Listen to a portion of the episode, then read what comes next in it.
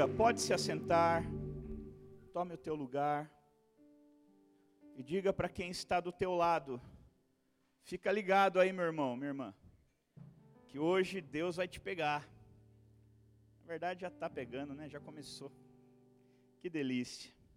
Glória a Deus. Queridos, esse, essa noite nós vamos falar de algo tão poderoso. E eu, eu quero aconselhar você a não se distrair. A tua vida pode depender dessa palavra. O teu futuro pode depender dessa palavra. Então eu queria pedir que você não se distraia, não se disperse, não pense em quem está do teu lado, porque quem está do teu lado está olhando para a vida dele, dela, não está pensando em você. Então faça o mesmo. Pense em você, coloque a tua vida, olhe para você, usando a lupa dessa palavra. Eu queria começar fazendo uma pergunta. Quem aqui é salvo? Levanta a mão. Glória a Deus. Muito bem. Agora eu quero te fazer uma pergunta. Quem disse que você é salvo? Quem disse que você é salvo? E essa pergunta não é para te questionar, não, não é para gerar dúvida no teu coração. É para que você descubra se a tua salvação está baseada no princípio correto. Ou se você apenas acha que está salvo, que está salva. Ou se alguém disse que você, se você fizesse tal coisa, então você seria salvo, por isso você acha que é salvo.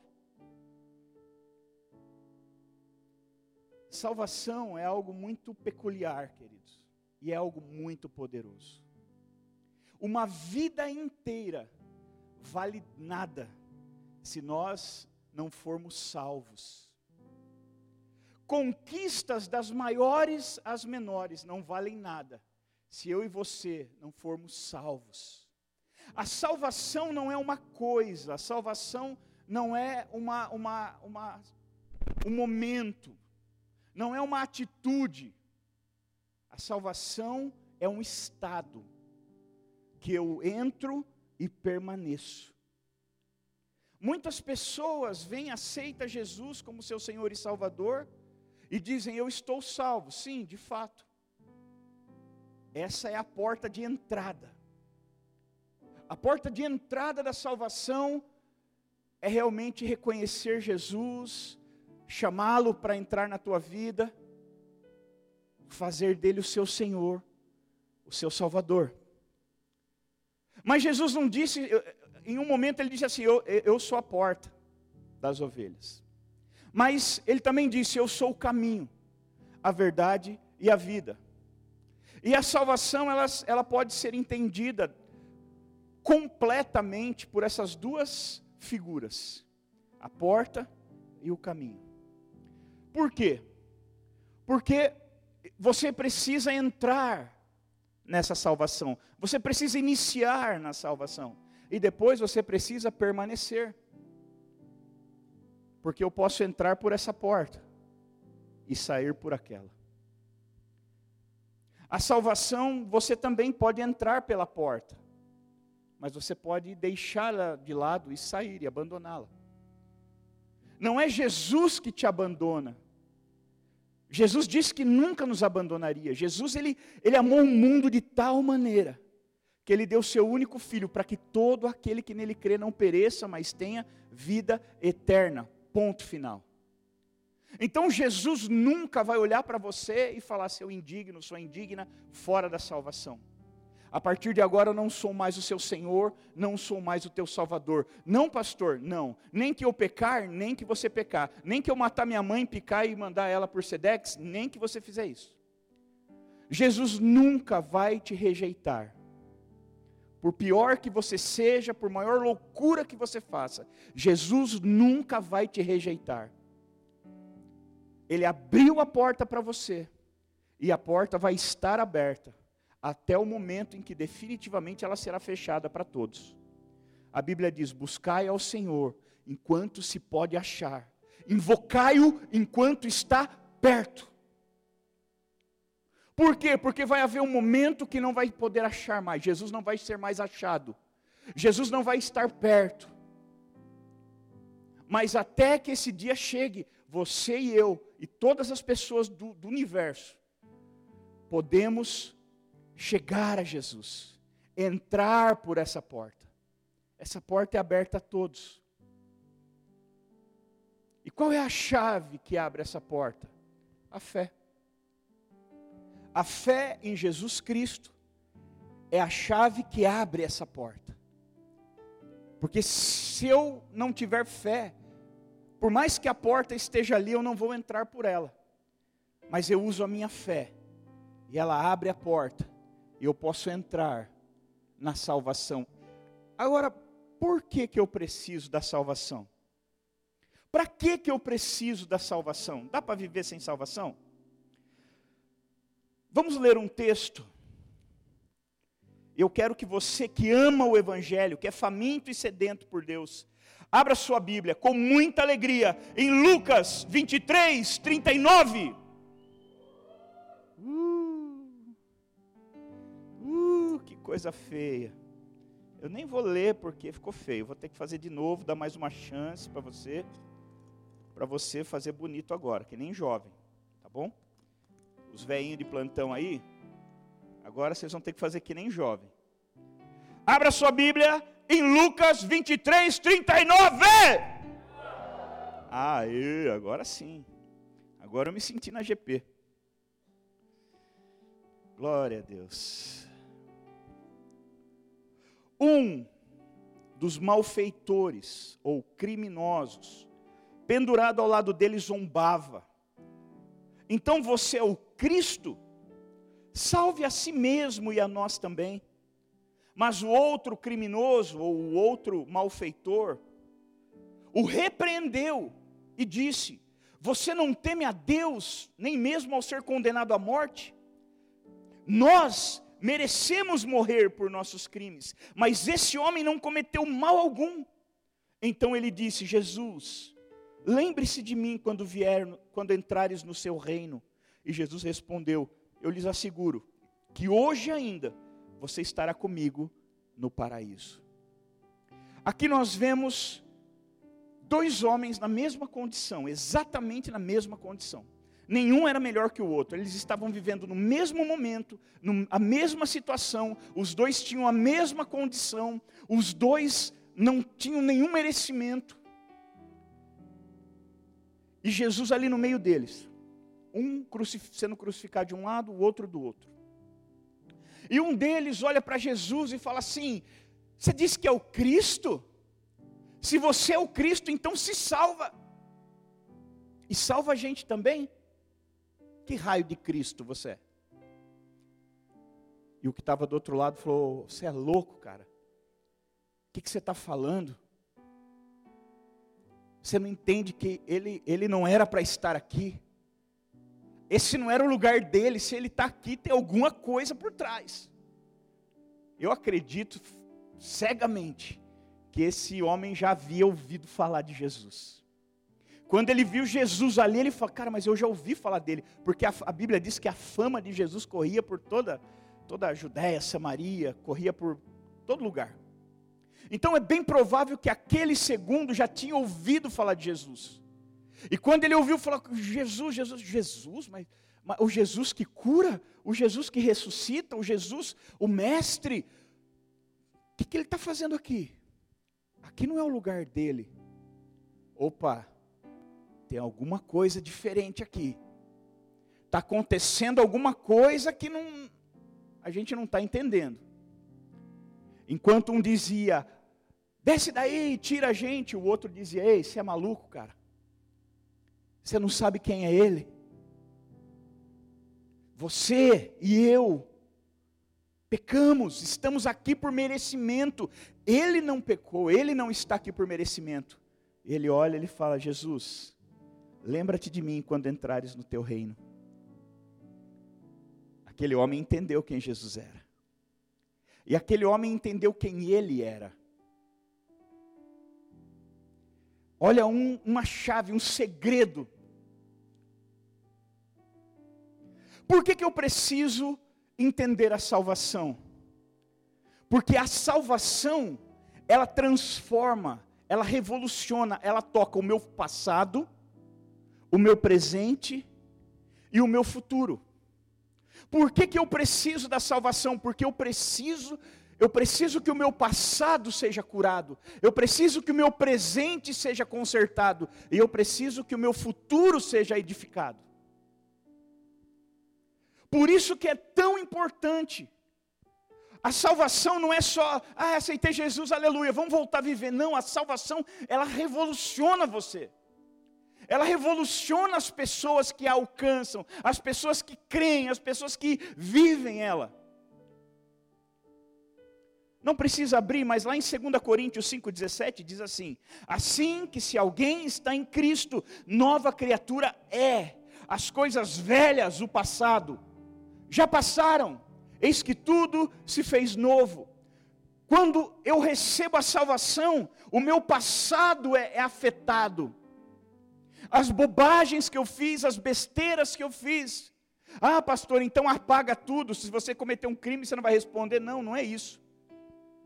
Não é isso. Criminalmente, não apaga. Se você ofendeu alguém antes de ser salvo, essa pessoa vai continuar ofendida. Mas se você não é salvo e ofendeu alguém, você não vai fazer nada por isso. Mas quando você é salvo, e o Espírito começa a se mover dentro de você, então ele vai guiar você a consertar os erros do teu passado, ou na pior das hipóteses, a não cometer outros erros como você cometeu. Na pior das hipóteses, você fala: olha, mas não dá para consertar. Eu ofendi uma pessoa e essa pessoa sumiu, morreu, não está mais aqui, eu não tenho como lá consertar. Mas a salvação, vivendo a salvação, então você não vai cometer novamente esses erros. A salvação nos transforma. Eu, eu já falei sobre isso aqui. Um amigo meu que se converteu e ele pegava todas as meninas da cidade. Era o João de Santo Cristo. Pegava todas as meninas da cidade. E um dia ele conheceu Jesus. Ele se converteu de verdade. Quando ele entrou na salvação, quando ele desfrutou da salvação, ele entendeu que aquilo era errado. Ele entendeu, ele sempre achou que aquilo era demais, ele se gabava, ah, peguei mesmo, peguei cinco, peguei seis, peguei oito. E naquele dia houve uma, um convencimento. E esse cara, toda, ele estava andando para a rua, quando ele olhava e viu uma garota que ele tinha ficado. Então ele corria até ela e pedia perdão para ela. Ele falou: Olha, me perdoe, aquele dia eu fiquei com você, eu te iludi, eu te, eu te seduzi, me perdoe. Tal. E ela: Não, mas tudo bem, eu até gostei. Não, não, você não está entendendo. Eu pequei contra Deus e contra você. Você pode me perdoar, por favor? E durante um bom tempo, talvez alguns anos, ele passou fazendo isso. Toda vez que ele chegava num lugar e encontrava uma garota que ele tinha ficado, ele ia até ela e se humilhava e pedia perdão para ela. Ele, ele, ele corrigiu os erros do passado? Não. Mas ele, pelo menos no coração dele, a situação estava mais amena. Ele se sentia menos sujo, ele se sentia menos imundo fazendo isso. Uma coisa que ele não havia feito antes da salvação. Porque quando a salvação entra, ou quando eu entro na salvação, quando eu começo a viver a salvação como um salvo, então o meu passado é tocado, o meu presente é tocado, e o meu futuro é tocado. Eu só estou aqui hoje por causa da salvação. Eu só estou aqui hoje, casado, pai, pastor, pregando para você porque um dia eu fui salvo. E eu fui salvo literalmente. É isso que nós precisamos entender. É salvação no sentido literal da palavra. O que é salvar alguém? Uma pessoa está se afogando. O que, que você tem que fazer para salvar essa pessoa? Você tem que pular lá e tirar ela da água e impedir que ela morra. Isso é salvação, é impedir que você morra. Ser salvo é impedir que você morra. É impedir que você morra nos seus, nos seus próprios, no seu próprio entendimento, nos seus conceitos, nas suas paixões. E principalmente que você morra eternamente e, e vá para o inferno. Você entende a necessidade, a importância da salvação? O primeiro ponto é que ela transforma o nosso passado, o nosso presente o nosso futuro. Segundo ponto, a salvação, ela define a minha vida aqui na terra, mas ela também define a minha vida no céu. Salvação não é só para quando eu morrer eu ir para o céu, não. A salvação nos transforma agora. A salvação nos define agora. A salvação nos corrige agora. A salvação nos conserta agora. Deus ele nos salva de uma vida medíocre na terra. Deus ele nos salva de uma vida infeliz. Deus nos salva de um casamento destruído. Deus nos salva de uma vida arrebentada. Deus, se os seus pais não são salvos, e eles tem uma vida da qual você não quer reproduzir. Talvez você tenha uma ideia do que é viver sem a salvação, olhando para os teus pais, que são próximos a você. Talvez eles nunca deixaram que a salvação entrasse na vida deles.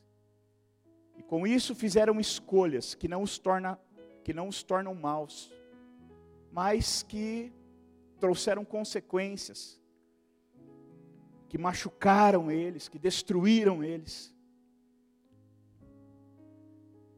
Talvez se a salvação tivesse entrado, tudo teria sido diferente, a sua vida teria sido diferente, porque você e eu somos fruto das escolhas e decisões dos nossos pais. E quando nós não somos salvos, então nós tomamos decisões com base na nossa mente. Mas quando eu sou salvo, então Deus ele me salva dessas decisões ruins. Eu tenho o Espírito Santo que me ensina, que me aponta. E eu não vou precisar reproduzir o erro das pessoas, nem das pessoas que nós amamos. Salvação não é uma opção, queridos. Salvação é uma necessidade. Se você não quer viver uma vida infeliz, se você não quer viver uma vida frustrada, se você não quer ser um fracassado, uma fracassada, a salvação ela pode, ela é essencial na tua vida. E ela não, ela não é só para quando você morrer, não, é para agora. Você vive a salvação agora. Agora eu preciso ser salvo das minhas, das minha, dos meus desejos, das minhas hum, escolhas erradas, das minhas decisões tomadas na mente, no entendimento que é falho. E principalmente, a salvação te salva do inferno. A salvação te livra de uma eternidade. Você tem noção o que é isso? Uma eternidade no inferno. Você já parou para pensar? Você já parou para pensar o que é uma eternidade no inferno? Você parou para pensar o que é eternidade? É para sempre, nunca vai acabar. Essa vida um dia vai acabar, e aí nós vamos começar a viver no céu ou no inferno, e aí nunca mais vai acabar. No céu nunca mais vai acabar, diga aleluia no inferno também nunca mais vai acabar. Diga misericórdia. Você entende a importância da salvação? Esse trem aqui está meio torto, né? A impressão minha. Ou é minha cabeça que está torta? Está torto? Ah, então tá bom. Achei que era minha cabeça que estava torta.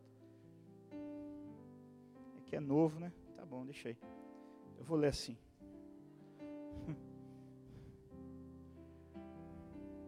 Eu quero ensinar você sobre duas bases da salvação. Hã? Ah, ela mexe para de cima? Parece uma Kombi. Oh, aleluia. É que nem dirigir Kombi. É, tô... As duas bases da salvação. A salvação tem duas bases principais. E se você entender isso, você entendeu todo o Evangelho.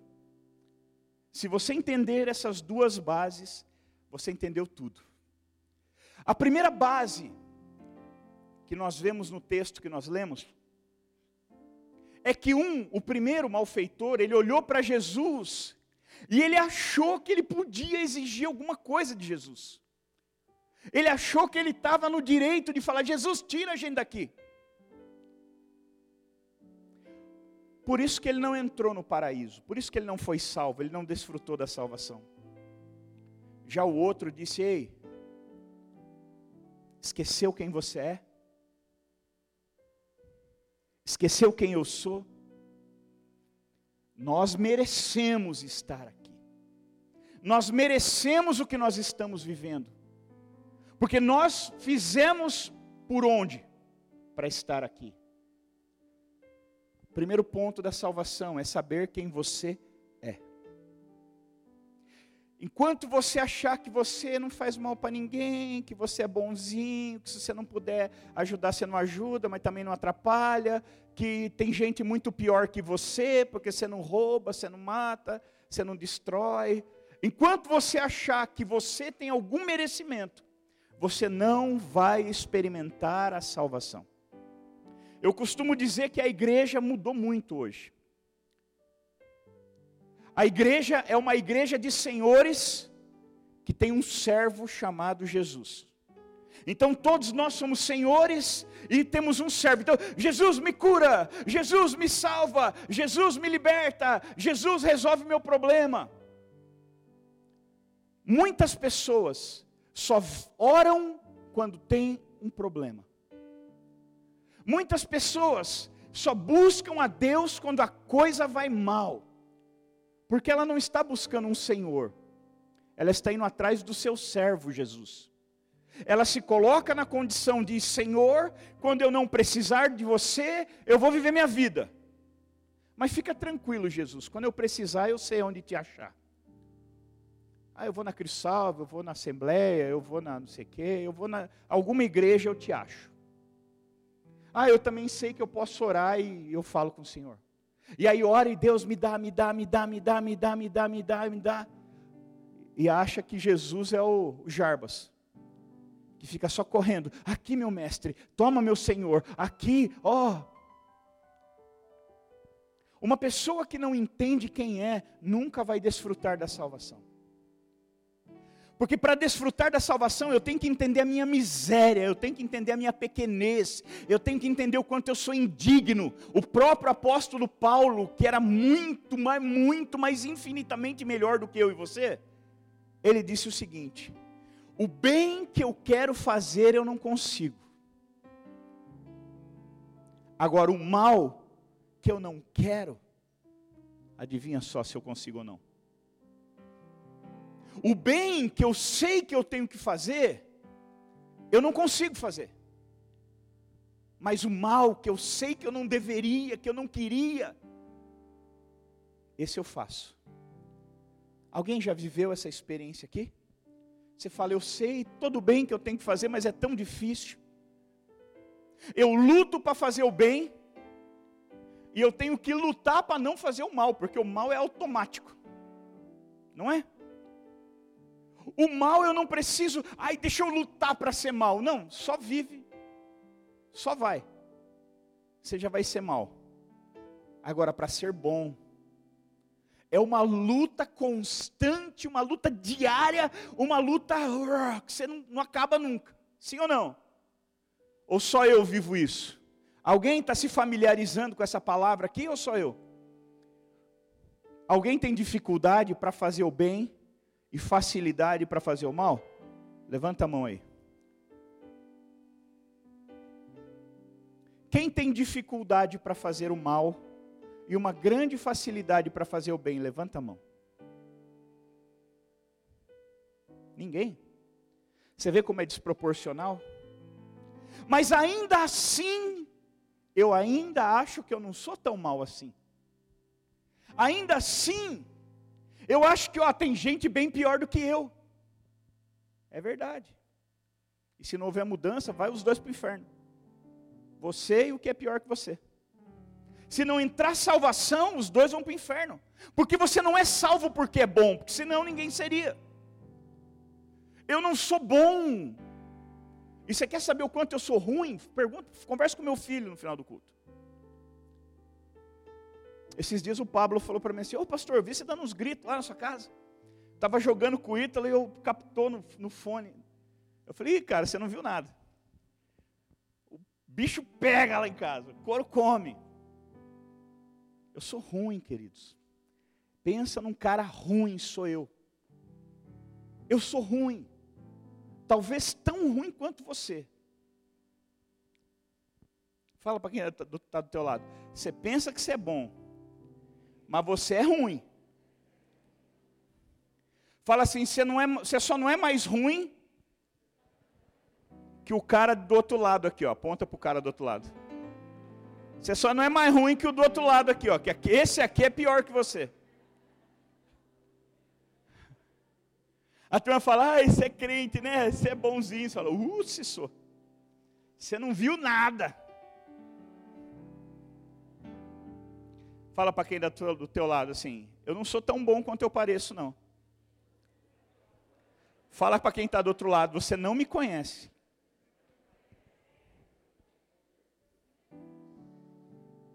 É, queridos. A gente não é flor que se cheire, não. Nós somos ruim. E graças a Deus, que a salvação não depende da nossa bondade a salvação depende da bondade do nosso Senhor, que se entregou por mim, porque aquela cruz, eu naquela cruz não ia acontecer nada. Como milhares de pessoas foram crucificadas e não aconteceu nada. Só aconteceu no dia que a cruz recebeu um homem bom. Alguém que era bom de verdade. E aquele cara que era bom de verdade, tomou o meu lugar, o teu lugar naquela cruz.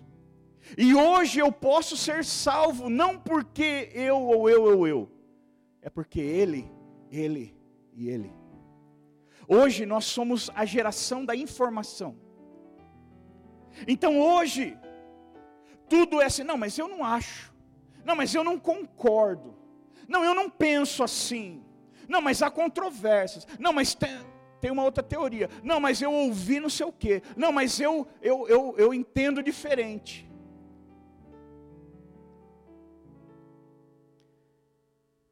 Hoje você pode pensar o que você quiser, porque alguém já morreu por você e a salvação já foi conquistada. E você pode se agarrar aos seus pensamentos, os seus, as suas axiologias, os seus conceitos, filosofias e teorias aos pensamentos profundos que você tem acerca da teoria da relatividade espiritual e continuar vivendo uma vida desgraçada. Ou você pode abandonar toda essa bobagem e usar a única coisa que você precisa para ser salvo, a tua fé.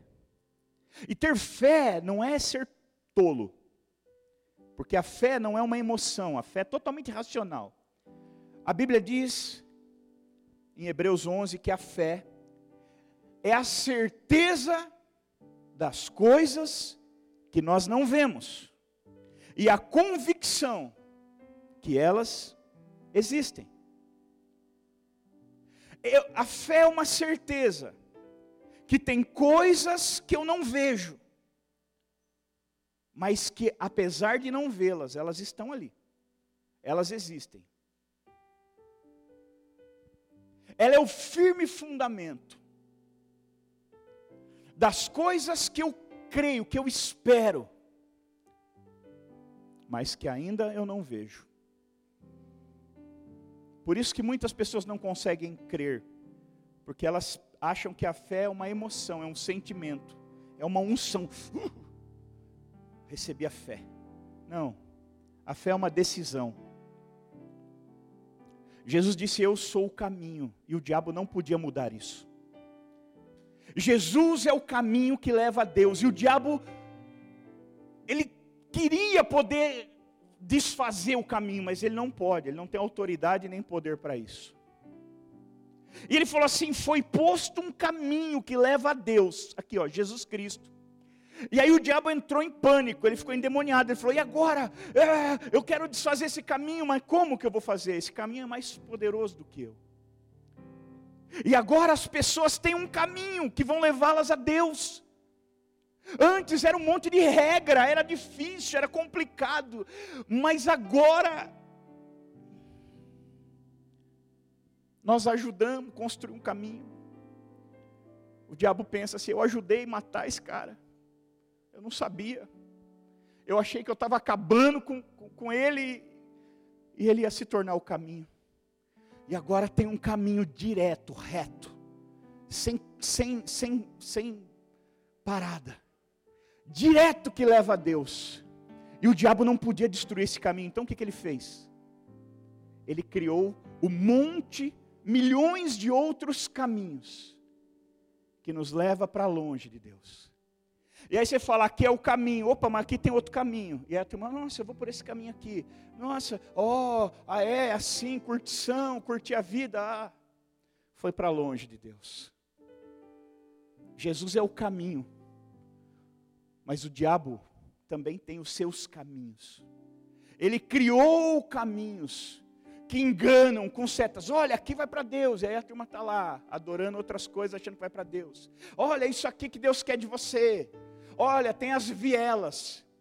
Jesus é o caminho, mas o diabo criou as vielas. Os atalhos. Oh, aqui é mais rápido, aqui é mais perto. E as pessoas vão indo cada vez mais para longe do céu, da salvação.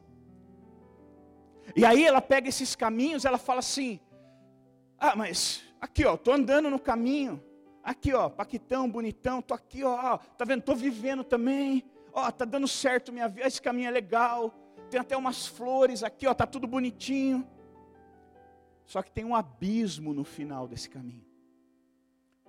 Ó, tem o caminho aqui da, das filosofias, oh, o caminho do ateísmo, o caminho das religiões, o caminho das seitas, o caminho das heresias, o caminho do hedonismo, o, o amor por si próprio, viver para saciar as suas necessidades, os seus desejos. São outros caminhos pequenos, vielas.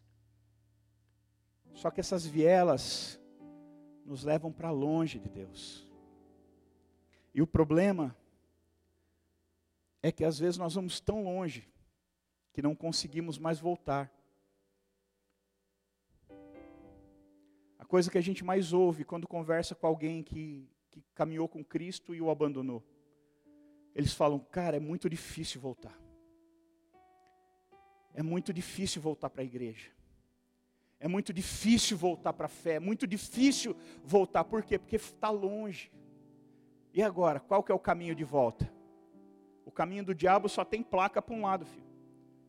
Ele só te aponta para o abismo, ele não te aponta de volta, ele não quer que você volte. Tem alguém aqui que caminhou com Cristo, abandonou os caminhos do Senhor e depois teve que voltar? Teve mais, teve alguém aqui? Ó, algumas pessoas. Não é, não é difícil? é muito mais difícil voltar do que ir. É muito mais difícil quando você sai do caminho, você encontrar ele de volta, do que você permanecer no caminho de Deus. Só que você não vai permanecer no caminho, enquanto você não entender quão indigno você é.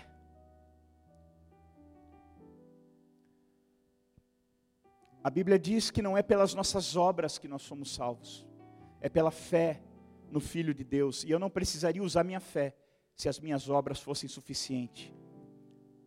E tem um segundo ponto, que esse homem que não entrou no paraíso, infelizmente manifestou. Que ele também não sabia, ele não entendeu. Ele não entendeu quem Jesus era. ele não entendeu quem ele era e não entendeu quem Jesus era. O suprassumo do Evangelho, a essência do Evangelho, está em saber quem você é e saber quem Jesus é. Se você tivesse a revelação, você entender quem você é e você entender quem Jesus é, acabou. acabou. Seus problemas acabaram. A salvação é desatada sobre a tua vida. Quando você entende que Jesus não é o teu escravo, não é o teu servo, que você procura quando as coisas não vão bem, quando você entende que Ele é o Senhor. E sabe, a Bíblia diz que Ele é o Senhor e o Salvador. E um dia Jesus disse assim: naquele dia, no dia, no fim dos dias, muitos chegarão a mim e dirão: Senhor, Senhor. E eu direi a eles: eu não vos conheço. Mas, Senhor, eu, nós profetizamos em Teu nome, expulsamos demônios em Teu nome, fizemos coisas maravilhosas. E Jesus vai falar: tá bom, eu não duvido disso. E eu não estou dizendo que vocês não fizeram. O que eu estou dizendo é: eu não te conheço. Você pode ter feito coisas grandes, você pode ter feito coisas maravilhosas, mas eu não te conheço. Não sei quem você é. É possível, pastor, liderar célula e não não conhecer Jesus e nem ser conhecido por ele? Claro. É possível ministrar no louvor e não conhecer Jesus e nem ser conhecido por ele? Claro. É possível vir em todo culto da GP e da igreja e não conhecer a Jesus e não ser conhecido por ele? Claro que é. Uma coisa é fazer para ele, outra coisa é ser é totalmente diferente. Eu posso fazer sem conhecê-lo, só porque está todo mundo fazendo, só porque eu achei legal, só porque eu fui no embalo. Só que isso não me salva. Eu não faço para ser salvo, eu faço porque sou salvo. Esse, essa é a ordem natural. Um dia Jesus chama os discípulos e pergunta assim: Gente, fala para mim, o que o povo aí fora está dizendo que eu sou? E aí eles dizem, ah, uns estão dizendo que o senhor é, Isaí, é, é Elias, outros Jeremias, ou qualquer outro dos profetas. Ah, entendi. Eles andam comigo, eles caminham comigo, eu curo as enfermidades dele, eu expulso os demônios dele, eu ressuscito os mortos dele, e eles acham que eu sou Elias, Jeremias ou algum dos profetas. Certo, certo. Ou seja, eles não estão entendendo, eles estão vendo as obras que eu faço e não estão entendendo quem eu sou. Certo. E vocês que andam comigo? E vocês que são meus discípulos? E vocês que são meus apóstolos? Quem vocês dizem que eu sou? E naquele momento foi tremendo. Porque a Bíblia diz que Pedro em um momento lá se levanta e fala: Olha, tu és o Cristo, tu és o Filho do Deus vivo. Simão, né? Ele era Simão. Simão se levanta e diz assim: Tu és o Cristo, Filho do Deus vivo. E Jesus fala: Uau, muito bem, Simão, muito bem. Não foi a carne, nem o sangue que te revelou. Você não chegou a essa conclusão sozinho. Não foi o teu professor da faculdade que te revelou isso, não foram os seus pais, não foi o seu pastor, não foi o seu discipulador. Sabe quem te revelou isso? O Espírito do Deus vivo. Você teve uma experiência com Deus, Simão. Uau! Diga, uau! Você teve uma experiência com, não é para latir, uau, uau. Diga, uau! Você teve uma experiência com Deus, Simão. Eu imagino que Simão, sério? Uau, que da hora. E ele falou: sabe o que acontece? Quando você descobre quem eu sou, quando você entende quem eu sou, você também entende quem você é. Deixa eu te dizer, você agora é Pedro. Não mais o Simão, a cana vacilante. Você agora é o Pedro, é pedra. E Jesus diz: e sobre essa pedra, essa revelação, que eu sou o Cristo, Filho de Deus vivo, é sobre essa revelação que eu vou edificar minha igreja. Não é nem sobre você, nem sobre mim, é sobre a revelação. Eu sou o Senhor da igreja. Você é um servo. E essa revelação vai ser a, a pedra fundamental na qual eu vou edificar a minha igreja. Na revelação de que eu sou o Cristo, o Messias, o Salvador, o Filho do Deus vivo. E sobre essa revelação eu vou edificar minha, minha igreja. E as portas do inferno não vão prevalecer contra ela. E eu acho que Simão falou assim: Uau, agora eu sou Pedro, mudei de nome. Uau, quanta coisa. Jesus falou: Calma aí, tem mais. Eu também vou te entregar as chaves dos céus. Aquilo que você ligar na terra vai ser ligado no céu. Tudo que você concordar na terra, ou que você discordar, vai ser concordado ou discordado. Tudo que você ligar, vai ser ligado. Tudo que você desligar, vai ser desligado. Você recebeu identidade. E você recebeu autoridade, Pedro. Quando você entende quem Jesus é, então você recebe identidade. Diga identidade. Diga autoridade você recebe identidade. Então você sabe que se ele é o Cristo, o Filho de Deus vivo, eu sou o servo dele, ele morreu por mim. Uau, glória a Deus. Então eu não sou qualquer um. Quando a depressão chega até você, você não aceita, porque você fala, ei, depressão, você sabe quem eu sou? Eu sou filho do, do Pai, eu sou filho de Deus. Eu sou, eu sou cordeiro com Cristo. Ah, eu sou cheio de Deus, cheio do Espírito Santo. E aí você tem autoridade de, de, de desligar. Você fala assim: depressão, está desligado agora. Eu te desligo em nome de Jesus. Isso não é coisa, isso não. A minha mente é a mente de Cristo. Eu tenho um Senhor e um Salvador. E eu não aceito essa enfermidade. Então, está desligada essa depressão, está desligada essa angústia, está desligada essa ansiedade, está desligada essa confusão. Está tudo desligado agora em nome de Jesus. Se coloca de pé, por favor.